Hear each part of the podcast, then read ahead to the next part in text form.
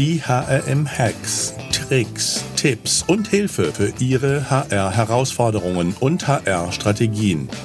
Denn der Mensch ist der wichtigste Faktor für den Erfolg Ihres Unternehmens. Glück auf und herzlich willkommen zu den heutigen HRM-Hacks. Mein Name ist Alexander Petsch, ich bin der Gründer des HRM-Instituts, euer Gastgeber. In unserer heutigen HRM-Hacks-Folge spreche ich mit Jan Kirchner Gründer und Geschäftsführer der Wollmilchsau. Jan Kirchner kommt für mich zwar immer noch sehr Startup-mäßig hm. rüber, aber in Wirklichkeit hat er Wollmilchsau schon vor über 16 Jahren gegründet und ist für mich einer der Pioniere im Thema Programmatic Job Advertising und mit Jobspreader auch schon, ich hätte es gesagt, so lang in dem Markt unterwegs, dass man noch fast nicht wusste, wie man das damals nennt. Aber auf jeden Fall freue ich mich, dass du heute bei uns bist, Jan. Moin. Schön, dass du da bist.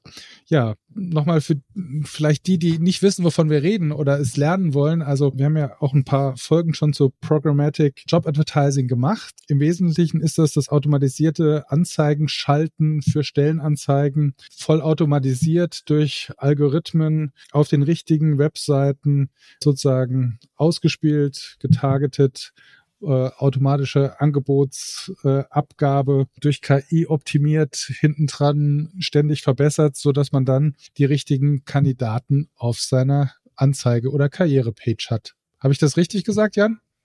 Ja, ich glaube, das hast du schon gut zusammengefasst. Ähm, tatsächlich weiß ich auch gar nicht, ob es eine wirklich offizielle äh, Definition davon gibt. Also Programmatic Advertising aus dem Marketing, wo das ja ursprünglich herkommt, ist ja tatsächlich vor allem vollautomatisierte Bannerschaltung. Im Jobkontext ähm, ist es eigentlich eher so ein Nebenaspekt und es geht eben um das Schalten von, von Stellenanzeigen. Da allerdings zumindest in meinem persönlichen Verständnis weniger auf der Schaltung von Laufzeitanzeigen oder das, was wir so gerne Post and Pray nennen, sondern eigentlich eher automatisiertes Performance Marketing, das heißt, ich schicke äh, oder schalte auf einer Cost-per-Click-Basis in einem großen Netzwerk und kann eben aufgrund dieser Logik dann auch effizient Traffic zusammenzuschalten, so dass ich dieses Effizienzversprechen eben auch einlösen kann.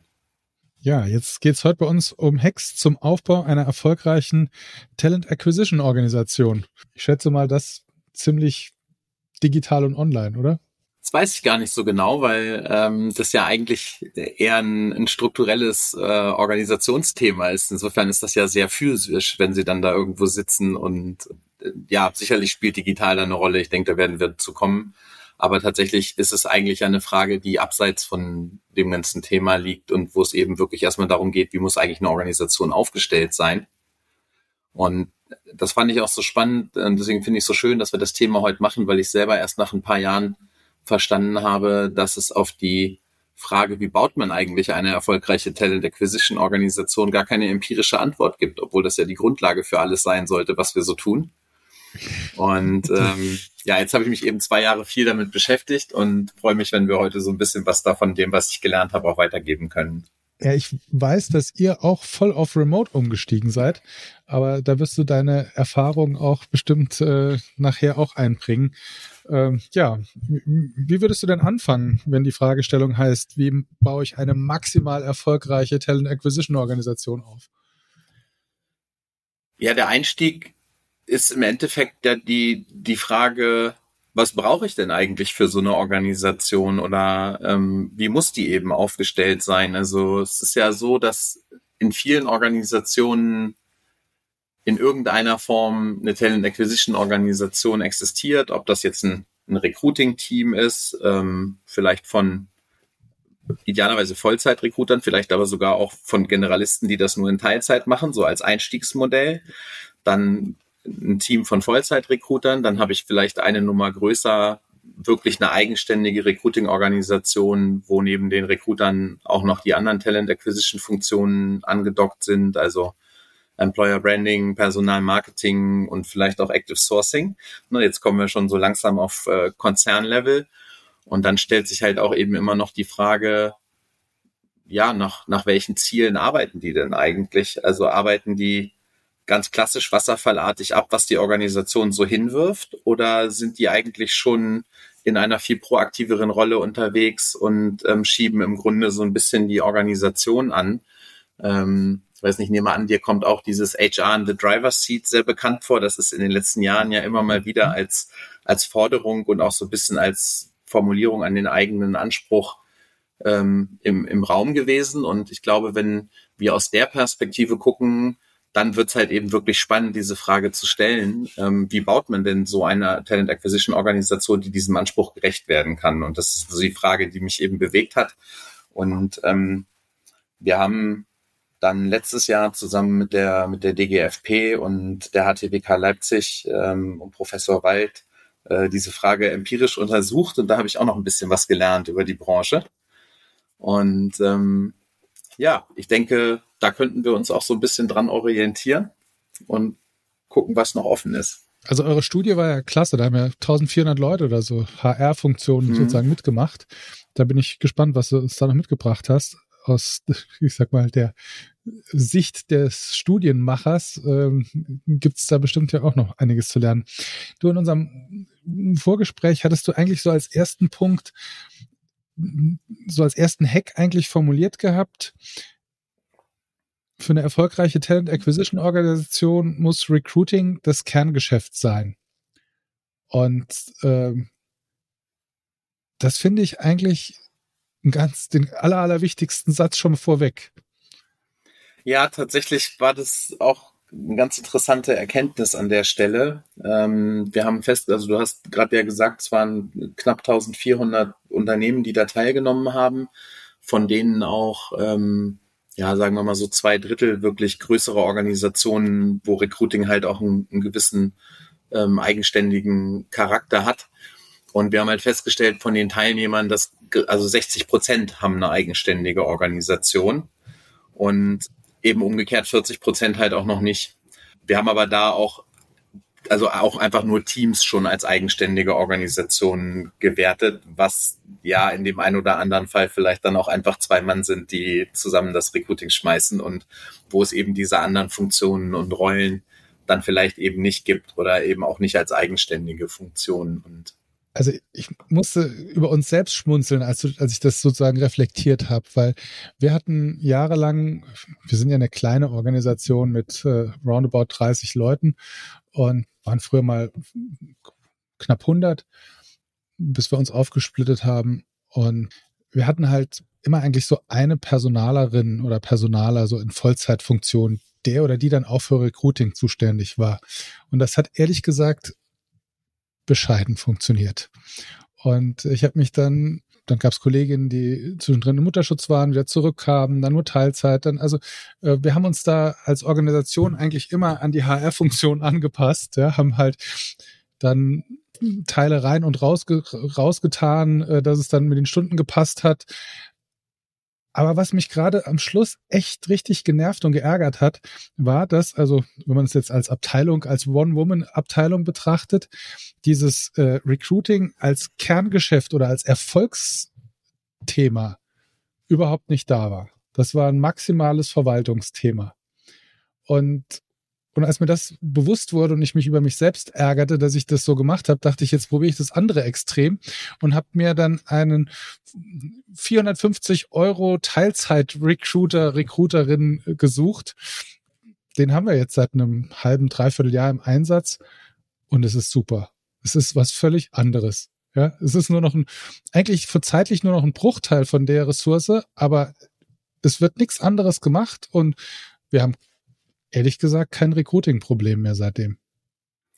Ja, ich glaube, der große Unterschied ist eben, du hast das halt gerade schon schön beschrieben, ob du Recruiting als Anhängsel an eine Personalverwaltung hast, die du ja wahrscheinlich dann ursprünglich auch mal auf Basis von Verwaltungsskills besetzt hat, hast und wo das dann halt dazugekommen ist oder ob du eben wirklich sagst, ich stelle Leute ein, die von vornherein ein Recruiting-Mindset mhm. mitbringen, die also vielleicht viel stärker vom Ergebnis und weniger aus dem Prozess kommen.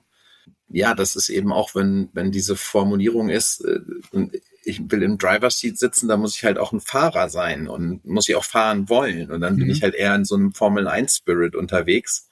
Ich glaube, das ist halt auch im Prinzip, und deswegen war das auch so quasi der erste Hack, genau da, wo die Organisationen gerade stehen, auch größere Ähm, auch dort ist äh, HR ja immer als administratives Thema wahrscheinlich vor Jahrzehnten mit Firmengründungen gestartet.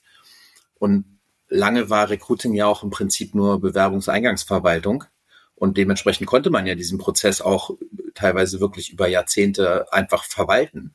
Und ähm, jetzt erst mit den wirtschaftlichen Transformationen, die vielleicht so im Laufe der letzten zehn viel stärker in den letzten fünf Jahren gekommen sind und auch den Transformationen, die die Unternehmen selber durchlaufen, ist auf einmal der Druck viel größer geworden und ähm, Recruiting ist halt jetzt auch ein Thema, was nicht mehr irgendein Subteam unter einem Personalleiter macht, sondern ein Thema, wo sich eine Geschäftsführung für interessiert, ein Thema, was ähm, relevant dafür ist, dass eine Organisation, die in einer Transformation steckt, ihre Businessziele überhaupt in drei Jahren erreichen kann. Ähm, sehr schön, wenn ich Elektroautos bauen will, aber ich brauche auch die Leute, die das tun. Und ähm, ich brauche halt auf einmal in einer kurzen Frist sehr viele Organisa äh, sehr viele davon in meiner Organisation. Und diese Herausforderung ist relativ neu. Also in kurzer Zeit wirklich schwere Profile ähm, in großen Mengen zu rekrutieren. Und das geht vom Konzern runter bis zum, bis zum Mittelstand. Und daher kommt, glaube ich, genau diese Erkenntnis, dass die alle verstehen müssen, dass das halt jetzt ein Kerngeschäft ist und das ist genauso wichtig wie Sales und hat auch große Parallelen, auch wenn ich jetzt nicht ein Freund der pauschalen Sales-Parallele bin, aber ähm, es ist genauso essentiell für die Organisation. Hm. Ja, wie, wie wird's bei dir? Geht's weiter? Was sind weitere wichtige Tipps, die du? Ich habe noch so ein zweites, äh, so, ein, so einen zweiten Hack, der im ersten Schritt eigentlich vielleicht genauso platt wirkt wie die Forderung, äh, dass wenn ich etwas mache, ich Leute brauche, die nur das machen. Und ähm, das ist die Erkenntnis, dass wenn ich eine erfolgreiche Talent Acquisition Organisation bauen will, brauche ich halt eine strategische differenzierte Personalbedarfsplanung ich habe früher immer geglaubt, weil ich habe ja mal Wirtschaftswissenschaften studiert und da habe ich dann in Personal- und Organisationen eins gelernt, dass äh, eine Organisation eine Personalbedarfsplanung macht. Und dann habe ich das, glaube ich, zehn Jahre lang nicht hinterfragt und bin davon ausgegangen, dass es das in jedem Unternehmen größer als 200 Mitarbeiter gibt. Und äh, in den letzten Jahren habe ich ähm, aber über die Kampagnenplanung eben im Kontext Programmatic Job Advertising gelernt, dass auf die Frage, ähm, ja, wie viele Leute wollt ihr denn nächstes Jahr so einstellen und aus welchen Jobclustern kommen die denn? Ein, ein fröhliches Lachen kam oder auch ein ja. peinliches Schweigen, je nachdem. Und dann äh, auf die Nachfrage, ja, ihr habt doch aber bestimmt eine strategische Personalbedarfsplanung, wo ihr das nachgucken könnt. Und dann kam halt nochmal so ein bisschen verschämtes Kichern. Und ähm, dann kommt häufig die Antwort, dass sie halt sagen, na ja, wir haben letztes Jahr 700 Leute eingestellt und wir gehen davon aus, dass das dieses Jahr wieder so ist, wie die sich genau verteilen, wissen wir aber nicht. genau. Und es könnte sein, dass die Konjunktur sich verändert und die Strategie der Geschäftsführung noch einen Einfluss darauf hat. Ja, genau. Es gibt dann immer noch so dieses, der Vorstand hat gesagt, dieses Jahr ein bisschen mehr Attacke oder dieses Jahr ein bisschen vorsichtiger, weil wir wissen nicht genau und dann machen sie plus minus 10, 15 Prozent.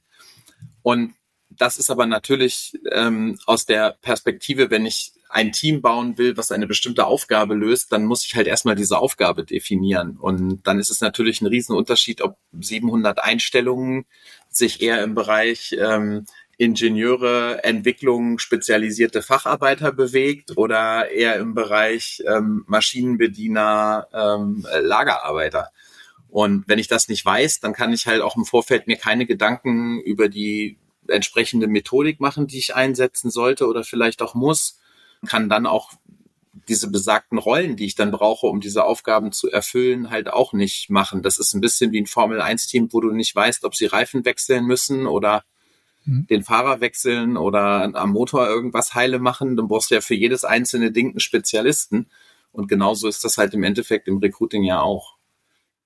Insofern, mhm. zweite Hack, man hat eine differenzierte strategische Personalbedarfsplanung, die eine sauber, also die aus Business-Zielen, das ist auch ganz wichtig, dann einen Personalbedarf ähm, ableitet, die vielleicht auch tatsächlich so was Abgefahrenes macht, wie mal zu gucken, wer geht dieses Jahr in Rente.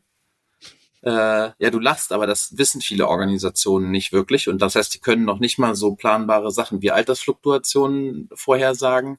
Zahlen zu allgemeiner Fluktuation gibt's oft differenziert auch nicht, sondern das ist dann gemischt mit Altersfluktuation und wer geht eben vielleicht auch noch eine Mutternschutz, Elternzeit, mhm. diese ganzen Themen. Das heißt, es gibt kein differenziertes Bild davon und dann eben auch nicht so richtig ein differenziertes Bild von ähm, Organisation will sich irgendwohin verändern, ähm, will bestimmte Businessziele erreichen, so dass man dann sagt, okay, um, um den Umsatz, den der Vorstand da irgendwie gerne machen will, zu erreichen, brauche ich halt so und so viele Ingenieure, die das bauen, die ITler, die irgendwie da was machen in der Produktion und welche, die das verkaufen, um dann eben auch hinterher wirklich auf einer Business Unit und auch ähm, Jobgruppenbasis dann wirklich sagen zu können, die 700 verteilen sich folgendermaßen. Davon sind 20 Prozent ähm, Jobs im Mangelbereich, 30 Prozent sind in einem Engpassmarkt und ähm, bei dem Rest ist irgendwie noch ein halbwegs intakter Arbeitsmarkt da, wo man eben sowas wie dieses klassische Bewerbungseingangsverwaltungs Personalmarketing Recruiting machen kann. Aber das wäre ein Input, den ich schon bräuchte. Wie viele Firmen bei eurer Studie würdest du sagen, machen das so? Wir haben diese tatsächlich, also die, die Personalbedarfsplanung ähm, werden wir jetzt erst in der Folgestudie, die startet in zwei Wochen. Ähm, da werden wir das mit abfragen. Also auf Basis der Gespräche, die ich in den letzten zwei Jahren geführt habe, würde ich schätzen, vielleicht die Hälfte, wenn es gut läuft. Krass. Okay. Insofern, jetzt. ja, das war, das war der zweite Hack. Ähm, sich Mühe geben und das auch einfordern. Ne, also auch da wieder proaktiv werden und nicht einfach diese Zahl äh, hinnehmen, sondern sie auch ja, einfordern. Wahrscheinlich mal hinterfragen. Ja, also ich geht mir in meiner Rolle auch so, dass ich ständig frage, was die Zahl, die ich da sehe oder genannt bekommt, kann das stimmen? Und, und wie kann ich die Zahl beeinflussen? Ja? In die eine wie die andere Richtung. Ja? Ja, und es muss ja auch nicht mal sein, also ich erwarte gar nicht, dass da am Ende eine, eine fixe Zahl rauskommt. Ne? Es hat ja auch viel mit Szenarienrechnungen zu tun. Ne? Wenn halt ein neuer Bereich gut läuft, dann geht es vielleicht schneller. Wenn es schlechter läuft und gibt noch eine allgemeine Konjunkturdelle, dann langsamer. Dann plane ich halt Ranges oder eben einzelne Szenarien und dann mache ich halt ein alles bleibt wie es ist Szenario, ein es geht total ab Szenario und ein mh, hm, doch nicht so toll äh, Szenario. Ja. Und dann weiß ich halt, in welcher Range ich mich bewege. Mhm. Und ähm, dann kann ich halt auch eine strategische Personalplanung fürs Recruiting machen und gucken, wen brauche ich da eigentlich. Okay, das ist dann die, die, die, die Anschlussempfehlung oder? Ja, das wäre so ein bisschen mein, mein dritter Hack wäre im Prinzip, dass genauso wie Recruiting Kerngeschäft sein muss, sollte auch, ähm, also zumindest ab einer gewissen Größe, jede Recruiting- oder Talent Acquisition-Rolle eigenständig vorhanden sein. Also jemand, der sich wirklich über ein Thema Gedanken macht. So, da denke ich jetzt also natürlich einmal an das Recruiting selber, ähm, wobei man das wahrscheinlich schon wieder aufsplitten kann und sagen kann, okay, Tech Recruiting ist vielleicht jetzt noch mal was anderes als irgendwie Blue Collar oder High Volume Recruiting. Und das sind auch Leute, die wahrscheinlich einen etwas anderen Background haben, weil die vielleicht auch bestimmte fachliche Skills mitbringen müssen, um halt Senior-Entwickler und Software-Architekten entsprechend handeln zu können. Das gleiche eben auch, auch bei Ingenieuren. So, dann hätte ich selbst da schon eine gewisse Aufsplittung. Ansonsten, wenn wir über Berufe und Recruiting im Mangelbereich reden und ich brauche halt Active Sourcer, das ist ja auch wieder ein ganz eigener, äh, ein eigener Schlag. Da gibt's ja auch lange Diskussionen, ob das eine integrierte Rolle ist, der Recruiter, der auch Sourcing macht. Da gibt es dann die Leute, die sagen, ja, das macht den Job abwechslungsreicher, aber es gibt eben auch die, die sagen, ja, aber das sind unterschiedliche Tätigkeiten und ich brauche halt auch da wieder Leute mit einem unterschiedlichen Mindset und der Sourcer ist so eine Mischung aus äh, Online-Detektiv und Sales-Hunter, der halt irgendwie erstmal ne, seinem Ziel da auflauert und guckt, wo finde ich es eigentlich und dann halt aber auch hart und äh, hartnäckig zuschlägt und äh, nicht loslässt, bevor es dann nicht eben auch gelungen ist, diese Person zu rekrutieren. Und dann haben wir halt noch die beiden Funktionen Personal Marketing und Employer Branding, die ab einer gewissen Größe auf jeden Fall auch eigenständige Aufgabengebiete sind, die eben auch eigenständig gepflegt werden sollten. Und was wir da in unserer Studie gelernt haben, ist, dass signifikante Teile da überhaupt niemanden haben, also nicht im Sinne von, wir haben das definiert aus der Organisationsperspektive als mindestens eine halbe FTE, also eine halbe Vollzeitstelle, so dass jemand 20 Stunden die Woche diese Themen machen kann. Und wenn man sich halt anguckt, was da so dranhängt, Karriereseite, das ganze Thema Arbeitgeberbewertung, Kampagnen, ähm, das ganze Personalmarketing, Controlling Abwicklung, dann ist das halt schon viel. Und beim Employer Branding ist ja auch, wenn ich, sag mal, schon so in, in Mittelstandsorganisationen ab 500 Mitarbeitern, ähm, muss ich da auch jemanden haben, der erstmal guckt, ja, mit wem sind wir denn, wo müssen wir denn diese Brand eigentlich aufbauen, in welchen Teilarbeitsmärkten sind wir denn unterwegs, wie sieht das in meinem Lokalmarkt aus. Viele haben auch eigentlich erstmal noch eine Hausaufgaben zu machen im Bereich internes Employer Branding. Das wäre dann schon wieder die Frage, ob das nicht jemand auch äh, tatsächlich mit einem Hauptfokus macht und nicht, nicht drinnen und draußen irgendwie auch in einer Person. Und da ist es tatsächlich so, dass, dass ähm, wir in der Recruiting-Strukturstudie festgestellt haben, dass die im, im Grunde eigentlich in der Fläche understaffed sind. Die haben viel zu wenig Leute dafür. Die können den Anspruch, der an diese Rolle im Grunde gestellt wird oder gestellt werden müsste, nämlich alle diese Methoden und Kanäle zu bedienen, das lässt sich überhaupt nicht leisten mit der Kapazität, die da vorhanden ist. Mhm. Und das meine ich wieder mit Bedarfsplanung erstmal zu verstehen, was sollen die denn alles tun? Und dann guckt man sich an, oh, geht das mit 20 Stunden? Und dann spielt man das mal durch und merkt, hm, das wird vielleicht ein bisschen schwierig. Und dann muss ich halt entweder auch meine Vorstellung anpassen von dem, was ich erreichen will und kann. Und wir nennen das immer so schön Employer Branding. Also bis ich eine Brand bin, das dauert ja im Normalfall Jahre. Also mhm. selbst wenn ich eine, eine Produktmarke habe, auf der ich aufsetzen kann, ähm, dann ist es ja auch so, dass die mich selbst dann auch noch immer wieder einschränkt, weil sie mich eben auch immer in eine bestimmte Ecke schiebt. Und ja, das glaube ich, müssen wir halt auch, da müssen wir differenziert drüber nachdenken, was wollen wir eigentlich erreichen, welche Kanäle müssen wir bespielen, welche davon können wir sofort bespielen, welche machen wir vielleicht erst nächstes Jahr, wenn wir noch Kapazitäten aufgebaut oder Hausaufgaben erledigt haben. Und ich glaube, so müssen wir über Recruiting nachdenken, differenziert. Was müssen wir machen, in welcher Reihenfolge, wen brauchen wir dafür und wie viele davon? Du hast gerade eben so, so einen Beisatz gesagt, also eigentlich sind die, ein Großteil der Organisationen im Recruiting understaffed, um ihre Aufgaben eigentlich erfolgreich umsetzen zu können. Was ist deine Einschätzung? Wie, wie, wie viel Prozent fehlt da? Da würde ich mich tatsächlich noch nicht zu einer Prozentzahl hinreißen lassen. Ich hoffe, dass ich das äh, nach dem Durchgang dieses Jahr machen kann. Wir haben letztes Jahr es leider aus technischen Gründen noch nicht geschafft, bei den Betreuungsschlüsseln, also die nochmal unter aufzusplitten in eben besagte Jobcluster, die ich auch gerne bei der, bei der Personalbedarfsplanung hätte, weil es natürlich einen Unterschied macht, ob du als Recruiter keine Ahnung, im Jahr 30 äh, oder 40 Tech-Stellen betreust mhm. oder ob du im High-Volume-Bereich 200, 300 Maschinendiener, Lagerarbeiter oder sowas machst. Und ich glaube, dass man das eben auch genau vor diesem Hintergrund der Personalbedarfsplanung halt gucken muss, wie viel kann ein Recruiter betreuen. Und ich habe da jetzt Durchschnittsdaten ähm, quasi nach Organisationsgröße und auch Organisationstyp vorliegen.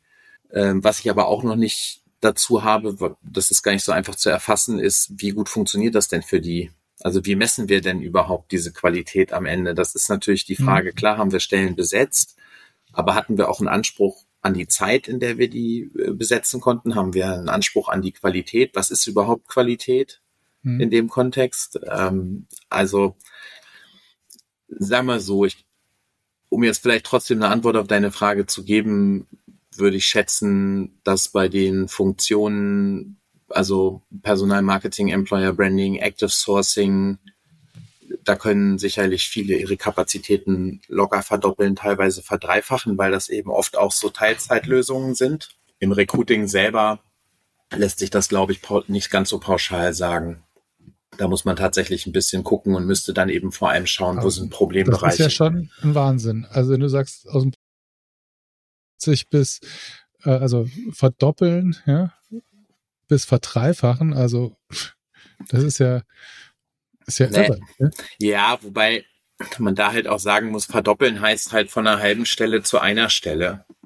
Naja, aber in der Fläche heißt das halt auch, ähm, wir haben 30.000 Recruiter in Deutschland als Beispiel, es könnten auch 40.000 oder 60.000 sein, ne? Ich gehe auch davon aus, dass das in den nächsten Jahren äh, so kommt. Also wenn wir uns äh, so, so umschauen, dann ist es ja so, dass in den letzten zwei Jahren, also 2021 mit noch viel mehr Druck auch international, es war halt gar nicht mehr möglich, Tech-Recruiter zu kriegen. Da ist es ja jetzt auch, also wir haben ja jetzt nicht wirklich eine, eine Konjunkturabkühlung in dem Sinne, also es gibt eine konjunkturelle Abkühlung, aber das Spannende ist ja, die schlägt ja aufs Recruiting kaum durch. Und nur weil wir jetzt irgendwie so ein paar Entlassungszahlen von irgendwelchen amerikanischen Tech-Konzernen hören, in der Praxis erlebe ich halt, dass wir eigentlich ein sehr ähnliches äh, Recruiting haben vom Volumen, wie das 2021 war, als, als alle äh, da so eingestellt haben. Und das ist eben die besagte Altersfluktuation, jetzt die Babyboomer gehen in Rente, die ganzen Transformationsprozesse laufen an. Und das war ja noch alles vor dem ganzen Energiewende-Thema, was da jetzt noch oben drauf kommt. Hm. Ja. Und wir haben halt irgendwie dank Corona auch andere Krankenstände weiterhin. Ja, das, das kommt sicherlich auch noch dazu. Ich glaube, was sich dadurch halt auch ändert, und das finde ich ganz, ganz spannend. Ich habe mich gerade in dem Termin hier vor unserem Podcast mit zwei Kollegen bei uns aus Produktmanagement über, wir haben, sagen wir mal, die Persona von Recruitern unterhalten und so aus der Geschichte raus, sage ich jetzt mal, ist das ja eine Einstiegsposition und eine Quereinsteigerposition und oft war es eigentlich nicht so richtig möglich, sich nach einer gewissen Zeit in dieser Rolle weiterzuentwickeln. Und deswegen ist es mit einer der Gründe, warum ich persönlich das Wort Talent Acquisition eigentlich sehr gerne mag, weil das die Vielfalt, die in diesem Berufsbild der Personalgewinnung steckt, viel besser abbildet als Recruiter, was immer so eine bestimmte mhm. äh, Verwaltungsassoziation mitbringt und, und, und die Vielfalt und die Möglichkeiten der Entwicklung nicht aufzeigt. Und ich glaube, dass genau das jetzt passieren wird, weil wir haben eine steigende Nachfrage nach ähm, Recruitern oder Talent Acquisition Profis allgemein. Wir werden auch gute Leute halten müssen, weil wir werden uns gar nicht leisten können, dass jemand, der fünf Jahre Personalmarketing-Erfahrung aufgebaut hat und äh, dafür aus drei oder vier verschiedenen Teilgebieten wie Technologie, wie Internet, Online-Marketing und eben nicht zuletzt Talent mhm. Acquisition, die erworben hat, dass die dann auf einmal sagen, und tschüss, jetzt gehe ich ins Marketing, weil das ist irgendwie hier alles ein bisschen zu langsam. Dann fangen wir halt ständig wieder von vorne an und machen halt im Prinzip täglich grüßt das Murmeltier jeden Fehler alle zwei Jahre wieder. Und so werden wir die äh, Arbeitsmarktsituation halt nicht in den Griff kriegen. Hm. Ja, bin da voll bei dir. Also ich glaube, dass, äh, also ist auch in meiner Wahrnehmung so, Früher war es ja, ich sag mal, fast unmöglich, in HR von außen sozusagen ohne Erfahrung, ohne Berufserfahrung reinzukommen. Und diese Recruiting-Positionen waren dann ja die, die einzigen, in Anführungszeichen, wo ich auch als äh, äh, Rookie irgendwie eine gewisse Grundakzeptanz hatte. Und ähm, ich bin sicher, dass sich das die nächsten Jahre viel stärker auch differenzieren wird, dass diese Erfahrung von Recruitern viel mehr auch für Talent Acquisition wichtig ist. Und was ich auch seit Jahren feststelle, ist, dass das ganze Thema Online-Marketing einfach in Recruiting mittlerweile so stark reinschwappt. Also ich sag mal so äh, hier der Dimitri von Six, der hat mir schon vor Jahren gesagt, er würde nie jemanden aus dem HR fürs Recruiting einstellen, ja, sondern nur aus dem Online-Marketing. Dem braucht er viel weniger erklären oder der. Ähm, und äh, wenn er jemand aus dem HR nehmen würde für so eine Position, müsste er ja in Anführungszeichen bei Null anfangen. Ja, jetzt überspitzt gesagt. Aber das hat sich, die Erkenntnis hat sich doch bei einigen durchgesetzt, dass ich äh, starkes Online-Marketing-Know-how brauche im Recruiting. Es sei denn, ich habe natürlich so tolle Tools wie Jobspreader, ja, die alles für mich abnehmen, oder? ja, also tatsächlich, also vielleicht erstmal so, ich habe tatsächlich eine sehr ähnliche Erfahrung gemacht, wie das, was du gerade von, von Dimitri ähm, zitiert hast. Wir haben ja so ein bisschen den Fluch und den, den Segen, dass wir ja genau an dieser Schnittstelle arbeiten zwischen Talent Acquisition und Online Marketing.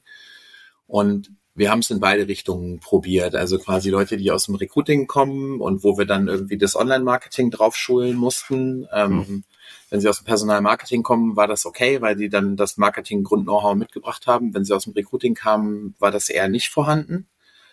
Und äh, wir haben genau die gleiche Erfahrung gemacht, nämlich dass wenn Leute aus dem Online-Marketing kommen und haben vielleicht vorher im E-Commerce gearbeitet und da aber, sage ich mal, relativ breit, denen dann zu erklären, pass auf, äh, dein Produkt, das äh, sind jetzt nicht mehr irgendwelche Kitesurf-Geschichten da aus deinem Shop, sondern das sind jetzt halt Jobs. Und äh, deine Kunden sind jetzt eben Leute, die einen Job suchen oder wechseln wollen. Und ansonsten nimmst du jetzt alles, was du über, über Trichter und Kanäle und AB-Tests gelernt hast und überträgst das einfach dahin. So, und dann haben die halt gesagt, ja gut, dann habe ich jetzt halt ein anderes Produkt. Und ich sag mal, den muss man dann Es gibt noch eine zentrale Erkenntnis, die als Unterschied wichtig ist und was Recruiter wissen und Online-Marketer vielleicht noch nicht. Und zwar, das hat eine Kollegin gerade auf den Punkt gebracht, gesagt, ist quasi die Zielgruppe kann halt zu dem Produkt Nein sagen. Das kann sie im E-Commerce auch. Aber wenn man jetzt aus der Sicht, äh, wir, will ich sagen, wir handeln, aber wir gewinnen Bewerber für eine Organisation und diese Bewerber können halt Nein sagen und auch ihr Markt schrumpft. Das gab es im E-Commerce halt auch nicht. Aber die Grunddenke ist bei denen auf jeden Fall da die können das übertragen, die verstehen halt eben auch dieses ganze Thema Kundenüberzeugung, die verstehen halt, wie wichtig Prozessqualität und Prozessgeschwindigkeit ähm, ist. Das sind ja zwei große Themen im Recruiting immer noch. Also wie einfach ist das, sich zu bewerben? Wie gut ist das, was wir jetzt Candidate Experience nennen? Das ist ja auch noch verhältnismäßig neu. Und der Gedanke daran ist ja auch in vielen Organisationen noch gar nicht angekommen. Also dieses kandidatenzentrierte Denken ein Marketer denkt schon seit 20 Jahren kundenzentriert, anders könnte er gar nicht arbeiten. Mhm. Ähm, und vielleicht noch das Zweite, weil du sagtest, äh, ne, wenn man so Tools hat wie den Jobspreader, die einem viel abnehmen, tatsächlich machen es so Tools wie unseres, aber vor allem auch erforderlich, dass die, die User, die das benutzen, auch verstehen, was da überhaupt passiert.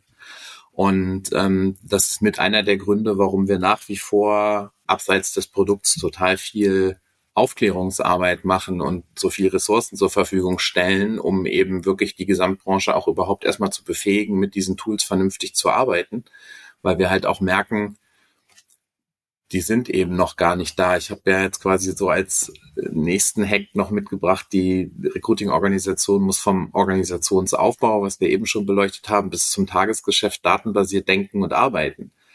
Aber das funktioniert ja nur dann, nur wenn du das schon tust, kannst du die Daten, die wir dir liefern, überhaupt einsetzen. Wenn du da noch gar nicht bist, dann ist es halt, ja, dann hast du da halt haufenweise Zahlen, mit denen du nichts anfangen kannst und wo du nicht weißt, was du damit machst und welche gibst du an den Hiring Manager, um den dazu zu bringen, dass er irgendwie im Prozess besser mitzieht.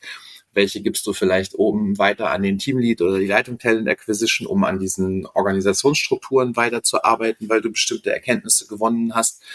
Das heißt also, die, Fähigkeit im Kontext digitales Marketing, Arbeiten mit Daten, Erfragen und Interpretieren von Daten, das sind sicherlich Themen, die in den nächsten Jahren noch sehr viel an Bedeutung gewinnen werden, auch im, im Talent Acquisition Bereich. Mhm.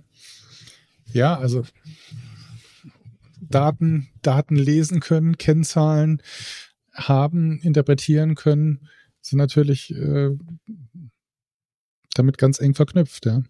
Absolut. Und ich glaube, das ist eine Herausforderung, die aus verschiedenen Gründen immens groß ist. Zum einen haben wir, und das ist auch total spannend, wenn man den Online-Marketing-Vergleich äh, ranzieht, wir haben das große Problem in HR, dass Daten bei uns teilweise viel schwieriger zu erheben sind, weil wir anders als im E-Commerce einen Systembruch haben, also zwischen Karriere-Webseite und ähm, Bewerbermanagementsystem. Teilweise sind noch, noch andere Lösungen damit drin.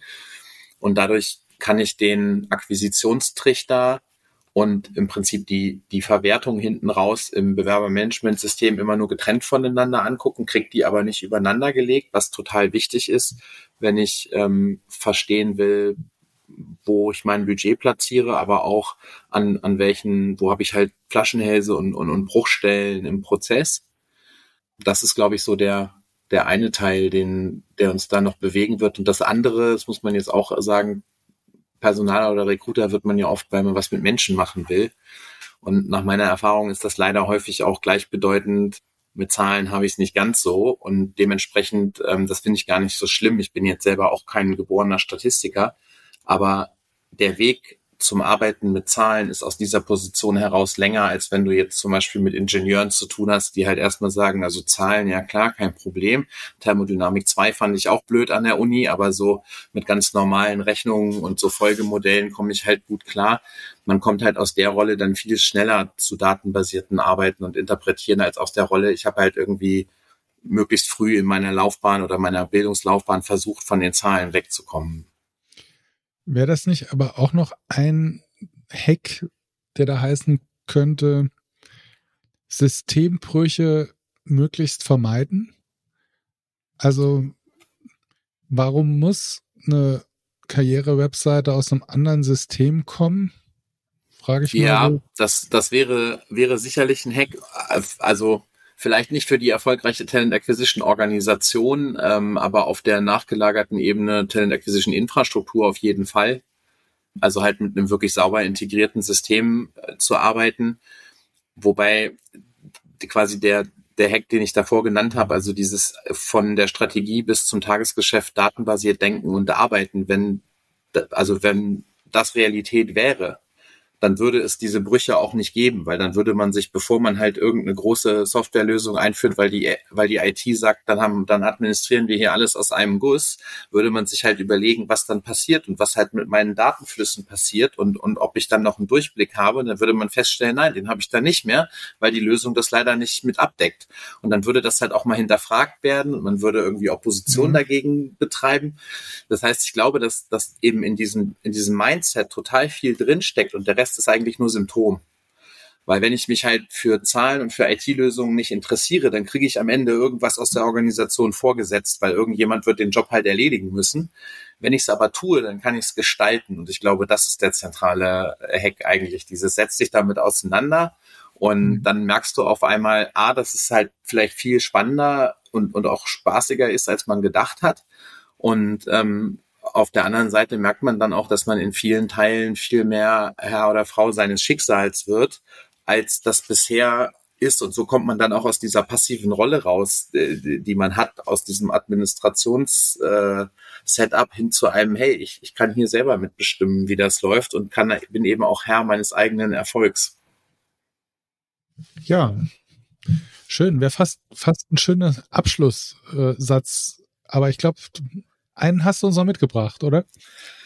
Ja, also mein, mein letzter Punkt ist eigentlich mehr ein Wunsch als ein Hack. Ähm, und zwar würde ich mir persönlich wünschen, dass ähm, Recruiting-Organisationen sich selber mehr als, als Business-Treiber verstehen und ähm, den Anspruch verfolgen, ihre eigenen Unternehmen auch, auch wirklich aktiv mitzugestalten das würde dann nämlich eben auch dazu führen, dass sie halt aus, aus dieser administrationsgeprägten Erfüllerrolle in eine Gestalterrolle übergehen. Ich glaube, dass sie das Potenzial dazu haben und dass die Zeit und die allgemeinen Umstände noch nie so günstig waren und es ihnen so leicht gemacht haben, diesen Rollenwechsel zu vollziehen, weil die Organisation das quasi einfordert. Die warten doch alle nur darauf, dass jemand kommt und sagt, ich löse dir dieses Talent Acquisition Problem, sag mir doch einfach, was du dafür brauchst. Natürlich stehen die nicht gleich da und wedeln mit Geldscheinen, aber ähm, wenn man sich jetzt anguckt, wie, also in wie viel Geschäftsführung dieses Thema angekommen ist, und das hat unsere Studie auch gezeigt, wie häufig Talent Acquisition direkt an Geschäftsführung berichtet, und das ist nicht nur bei den Kleinen,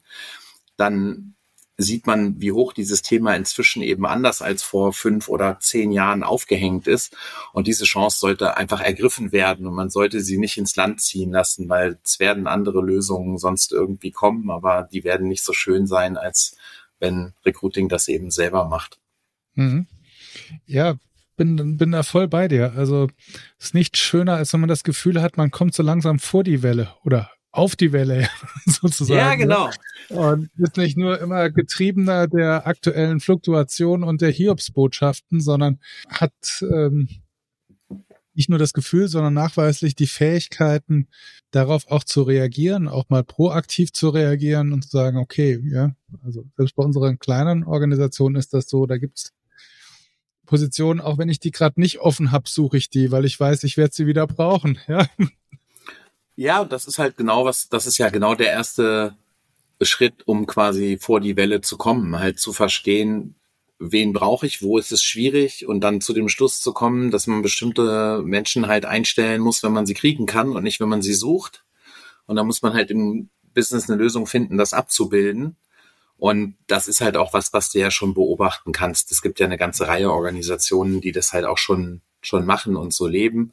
Ähm, aber es sollte halt weniger zufällig und idealerweise eben weniger problembildgetrieben sein und, und mehr aus einer eigenen Gestalterrolle raus. Schön. Jan, hat mir viel Spaß gemacht. Danke, dass du heute da warst. Es hat mir Spaß gemacht, ebenso. Und ähm, ja, zum Abschluss, wenn wir dann in zwei Wochen äh, mit der neuen Studie starten, würde ich mich auch freuen, wenn, wenn viele mitmachen, damit wir eben diese Benchmark-Daten auch dann wieder allen zur Verfügung stellen können, um eben daran zu arbeiten, dass wir alle schlagkräftige Talent Acquisition Organisationen haben. Und ja, und den Jan könnt ihr auch persönlich treffen und Wollmilchsau hat auch eine eigene Stage auf der Talent Pro am 28. und 29. Juni in München. Ich freue mich auf jeden cool. Fall, wenn ihr kommt und äh, freue mich, dich da auch äh, persönlich wieder zu sehen, Jan. Und ja, die Studie, die letzte Studie hatten wir auch die Ergebnisse mit veröffentlicht bei hm.de. Wir bleiben auch da dran. Und äh, wenn ihr die Zusammenfassung unseres heutigen Podcasts nochmal nachlesen wollt, einfach auf hm.de Jan Kirchner sozusagen googeln, dann findet ihr auch das. Ja, Glück auf, bleibt gesund und denkt dran, der Mensch ist der wichtigste Erfolgsfaktor für euer Unternehmen.